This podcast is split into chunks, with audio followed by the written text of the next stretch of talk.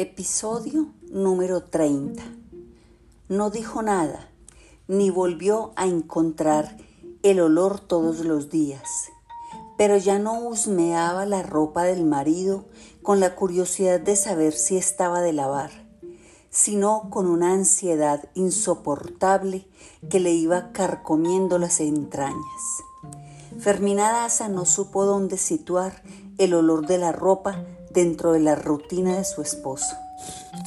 No podía ser entre la clase matinal y el almuerzo, pues suponía que ninguna mujer en su sano juicio iba a hacer un amor apurado a semejantes horas, y menos con una visita, mientras estaba pendiente de barrer la casa, arreglar las camas, hacer el mercado, preparar el almuerzo y tal vez con la angustia de que a uno de los niños lo mandaran de la escuela antes de tiempo, descalabrado de una pedrada. Y la encontrara desnuda a las once de la mañana en el cuarto sin hacer y para colmo de vainas con un médico encima. Sabía por otra parte que el doctor Juvenal Urbino solo hacía el amor de noche y mejor aún en la oscuridad absoluta y en último caso antes del desayuno al arrullo de los primeros pájaros. Después de esa hora, según él decía, era más el trabajo de quitarse la ropa y volver a ponérsela que el placer de un amor de gallo. De modo que la contaminación de la ropa solo podía ocurrir en alguna de las visitas médicas o en cualquier momento escamoteado a sus noches de ajedrez y de cine. Esto último era difícil de esclarecer porque al contrario de tantas amigas suyas, Fermina Daza era demasiado orgullosa para espiar al marido o para pedirle a alguien que lo hiciera por ella. El horario de las visitas, que parecía el más apropiado para la infidelidad, era además el más fácil de vigilar, porque el doctor Juvenal Urbino llevaba una relación minuciosa de cada uno de sus clientes inclusive con el estado de cuentas de los honorarios, desde que los visitaba por primera vez hasta que los despedía de este mundo con una cruz final y una frase por el bienestar de su alma. Al cabo de tres semanas, Fermina Daza no había encontrado el olor en la ropa durante varios días. Había vuelto a encontrarlo de pronto cuando menos lo esperaba, y lo había encontrado luego más descarnado que nunca por varios días consecutivos, aunque uno de ellos había sido un domingo de fiesta familiar en que ella y él no se separaron ni un instante. Una tarde se encontró en la oficina del esposo, contra su costumbre y aún contra sus deseos, como si no fuera ella sino otra la que estuviera haciendo algo que ella no haría jamás descifrando con una primorosa lupa de bengala las intrincadas notas de visitas de los últimos meses. Era la primera vez que entraba sola en esa oficina saturada de relentes de creosota, atiborrada de libros empastados en pieles de animales ignotos, de grabados turbios de grupos escolares, de pergaminos de honor, de astrolabios y puñales de fantasía coleccionados durante años, un santuario secreto que tuvo siempre como la última parte de la vida privada de su marido a la que ella no tenía acceso porque no estaba incluida en el amor. Así que las pocas veces en que estuvo allí había sido con él, siempre para asuntos fugaces. No se sentía con el derecho de entrar sola, y menos para hacer escrutinios que no le parecían decentes, pero allí estaba. Quería encontrar la verdad y la buscaba con unas ansias apenas comparables al terrible temor de encontrarla impulsada por un ventarrón incontrolable, más imperioso que su altivez congénita, más imperioso aún que su dignidad. Un suplicio fascinante.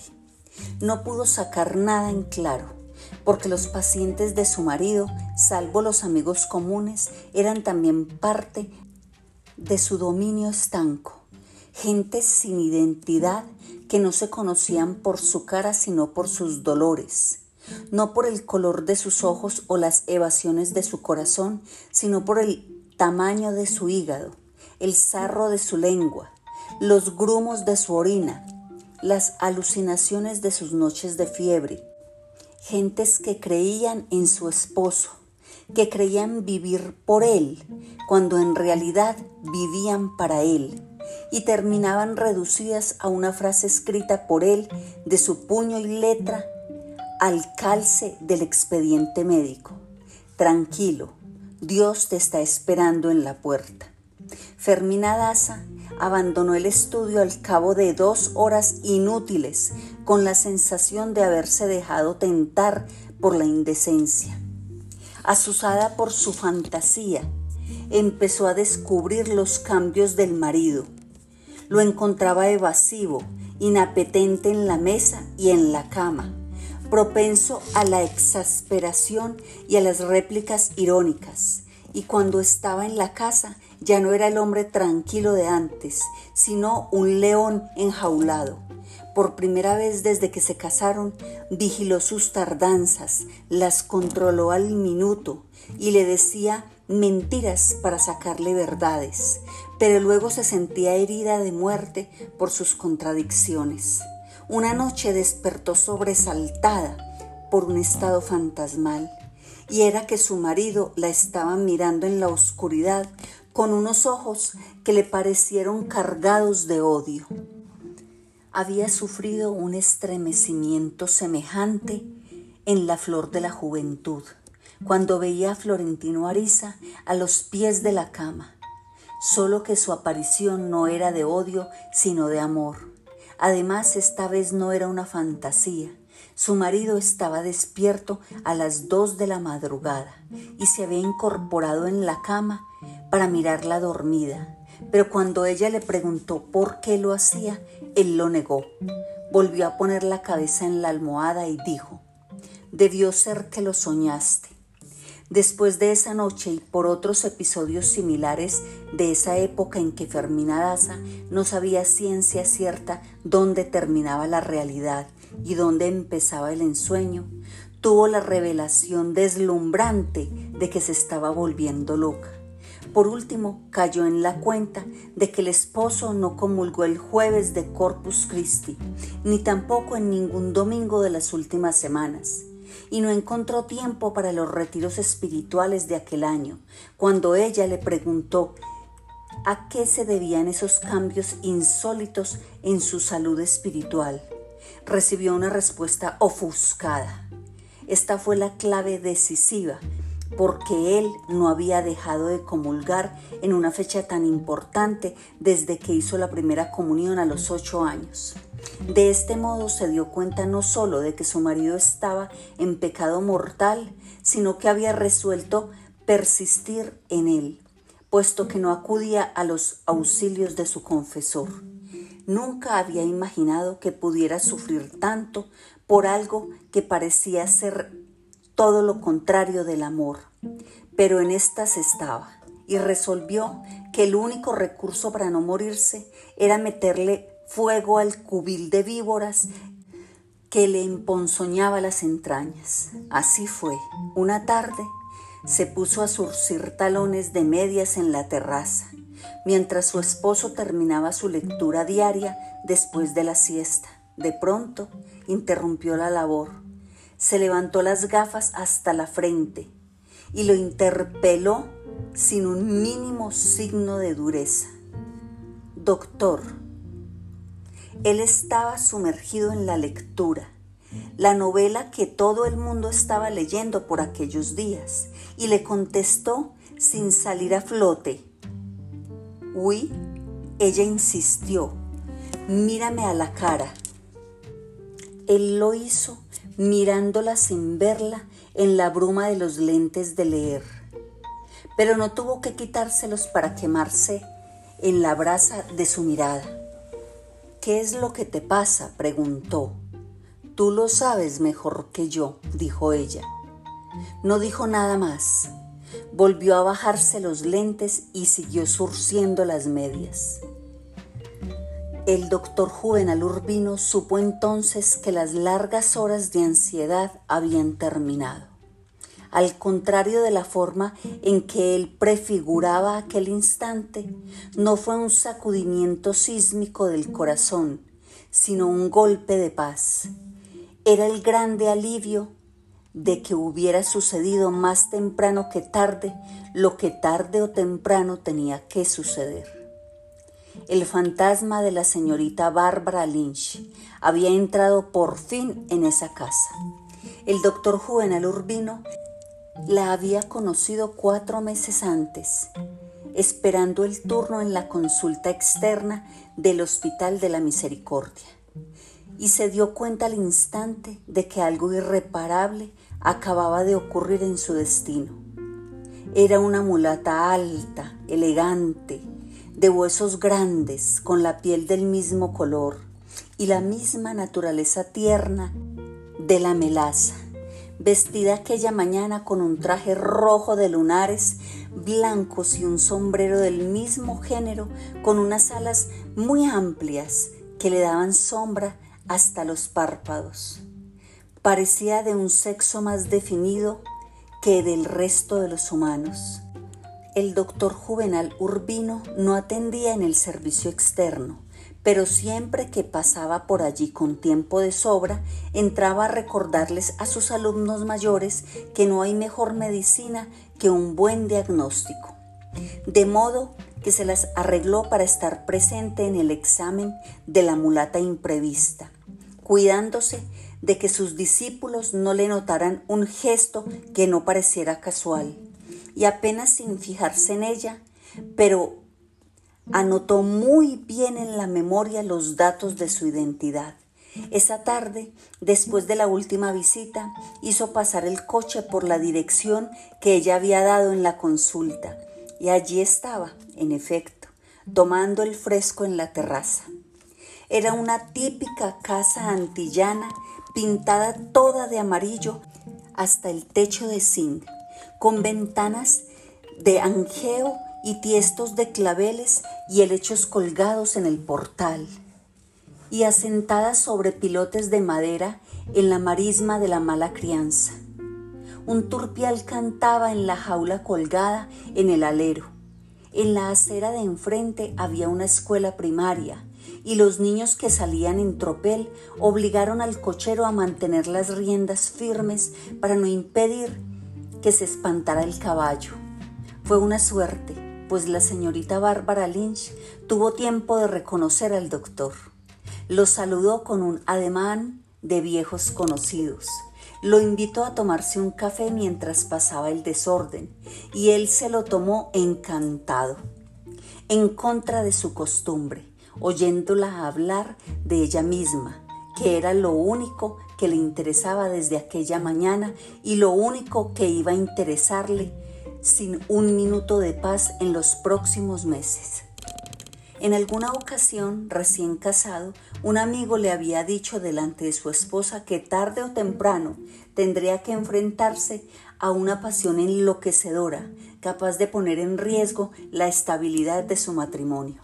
Él, que creía conocerse a sí mismo, que conocía la fortaleza de sus raíces morales, se había reído del pronóstico. Pues bien, ahí estaba. La señorita Bárbara Lynch, doctora en teología, era la única hija del reverendo Jonathan B. Lynch, un pastor protestante negro y enjuto, que andaba en una mula por los caseríos indigentes de la marisma predicando la palabra de uno de los tantos dioses que el doctor Juvenal Urbino escribía con minúscula para distinguirlos del suyo. Hablaba un buen castellano, con una piedrecita en la sintaxis cuyos tropiezos frecuentes aumentaban su gracia. Iba a cumplir 28 años en diciembre. Se había divorciado poco antes de otro pastor, discípulo de su padre con el que estuvo mal casada dos años, y no le habían quedado deseos de reincidir, dijo, no tengo más amor que mi turpial. pero el doctor Urbino era demasiado serio para pensar que lo dijera con intención. Al contrario, se preguntó confundido si tantas facilidades juntas no serían una trampa de Dios para después cobrarlas con creces. Pero enseguida lo apartó de su mente como un disparate teológico debido a su estado de confusión. Ya para despedirse, hizo un comentario casual sobre la consulta médica de la mañana, sabiendo que nada le gustaba más a un enfermo que hablar de sus dolencias y ella fue tan espléndida hablando de las suyas que él le prometió volver al día siguiente a las cuatro en punto para hacerle un examen más detenido. Ella se asustó sabía que un médico de esa clase estaba muy por encima de sus posibilidades, pero él la tranquilizó. En esta profesión tratamos de que los ricos paguen por los pobres. Luego hizo la nota en su cuaderno del bolsillo. Señorita Bárbara Lynch, marisma de la mala crianza, sábado 4 pm. Meses después, Fermina Daza había de leer aquella ficha aumentada con los pormenores del diagnóstico y del tratamiento y con la evolución de la enfermedad. El nombre le llamó la atención y de pronto se le ocurrió que era una de esas artistas descarriadas de los barcos fruteros de Nueva Orleans. Pero la dirección le hizo pensar que más bien debía ser de Jamaica y negra, por supuesto y la descartó sin dolor de los gustos de su marido. El doctor Juvenal Urbino llegó a la cita del sábado con diez minutos de adelanto, cuando la señorita Lynch no había acabado de vestirse para recibirlo. Desde sus tiempos de París, cuando tenía que presentarse a un examen oral, no había sentido una tensión semejante. Tendida en la cama de lienzo, con una tenue combinación de seda, la señorita Lynch era de una belleza interminable.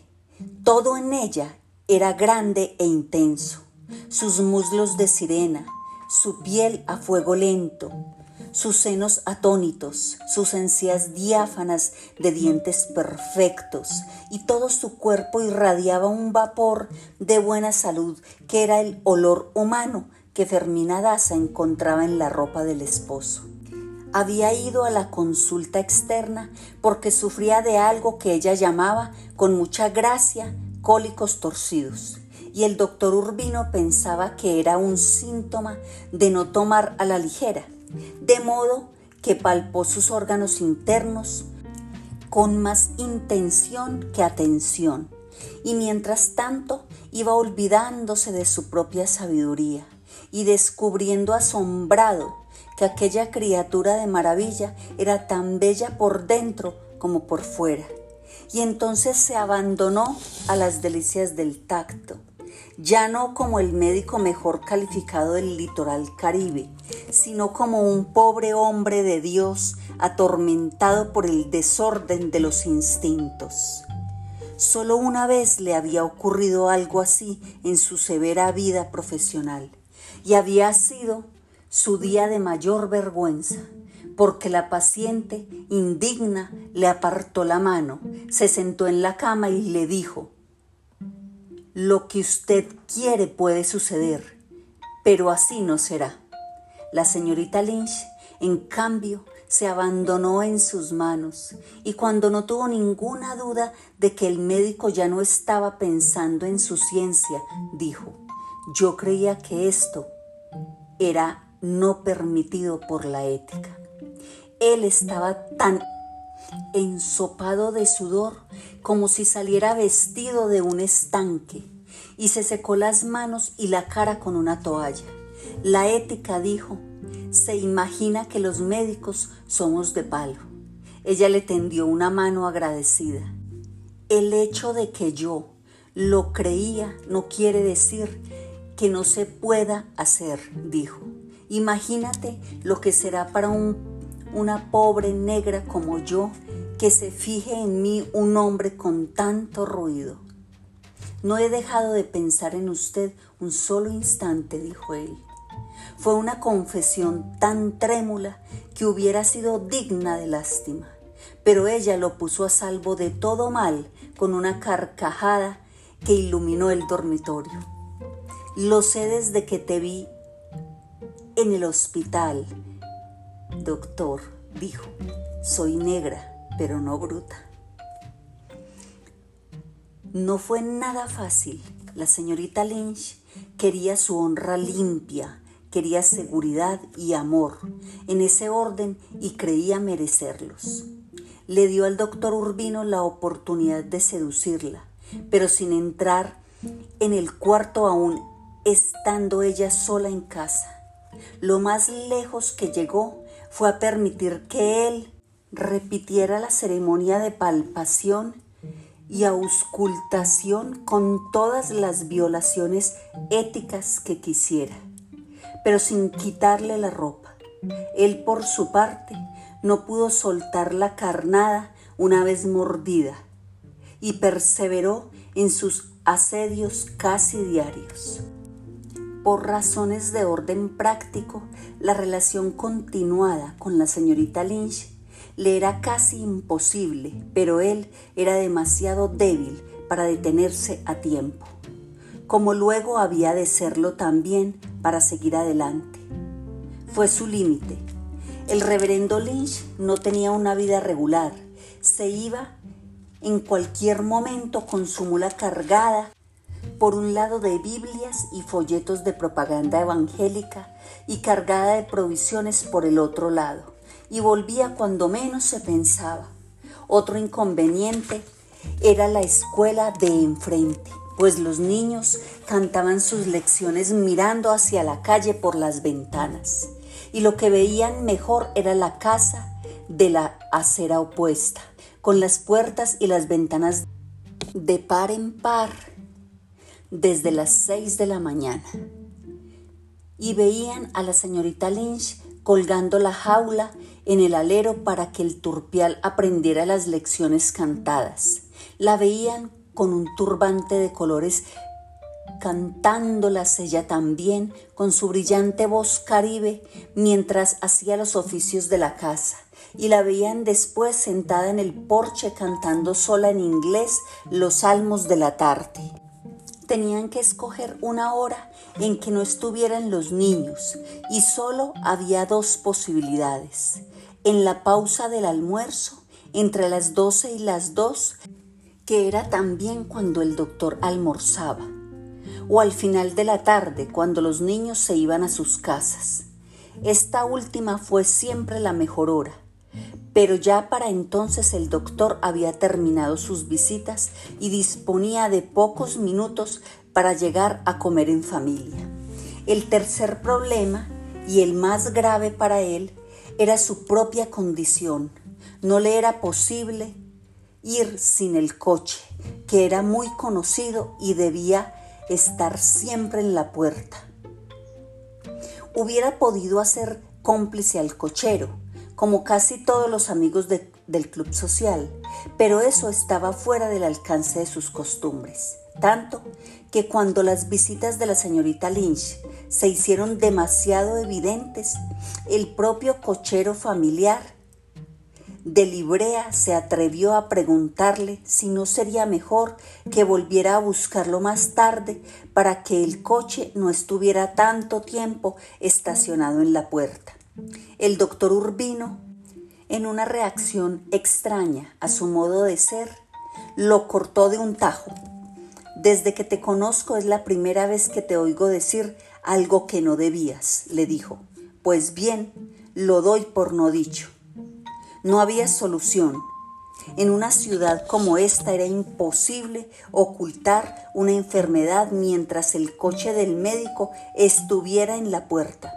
A veces el propio médico tomaba la iniciativa de ir a pie, si la distancia lo permitía, o iba en un coche de alquiler para evitar suposiciones malignas o prematuras. Sin embargo, semejantes engaños no servían de mucho, pues las recetas que se ordenaban en las farmacias permitían descifrar la verdad, a tal punto que el doctor Urbino prescribía medicinas falsas junto con las correctas para preservar el derecho sagrado de los enfermos a morirse en paz con el secreto de sus enfermedades. También podía justificar de diversos modos honestos la presencia de su coche frente a la casa de la señorita Lynch, pero no habría podido ser por mucho tiempo y menos por tanto como él hubiera deseado toda la vida. El mundo se le volvió un infierno, pues una vez saciada la locura inicial, ambos tomaron conciencia de los riesgos y el doctor Juvenal Urbino no tuvo nunca la decisión de afrontar el escándalo. En los delirios de la fiebre lo prometía todo, pero después que todo pasaba, todo volvía a quedar para después. En cambio, a medida que aumentaban las ansias de estar con ella, aumentaba también el temor de perderla, de modo que los encuentros fueron siendo cada vez más apresurados y difíciles. No pensaba en otra cosa, esperaba las tardes con una ansiedad insoportable. Se le olvidaban los otros compromisos, se le olvidaba todo menos ella. Pero a medida que el coche se acercaba a la marisma de la mala crianza, iba rogando a Dios que un inconveniente de última hora lo obligara a pasar de largo iba en tal estado de angustia que a veces se alegraba de ver desde la esquina la cabeza algodonada del reverendo Lynch leyendo en la terraza y a la hija en la sala, catequizando a los niños del barrio con los evangelios cantados. Entonces se iba feliz a su casa para no seguir desafiando el azar, pero después se sentía enloquecer de ansiedad porque volvieran a ser todo el día a las cinco de la tarde de todos los días.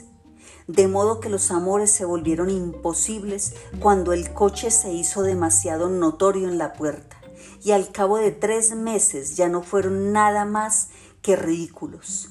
Sin tiempo para decirse nada, la señorita Lynch se metía en el dormitorio tan pronto como veía entrar al amante aturdido había adoptado la precaución de ponerse una falda ancha los días en que lo esperaba, una preciosa pollera de Jamaica con volantes de flores coloradas, pero sin ropa interior, sin nada, creyendo que la facilidad iba a ayudarlo contra el miedo.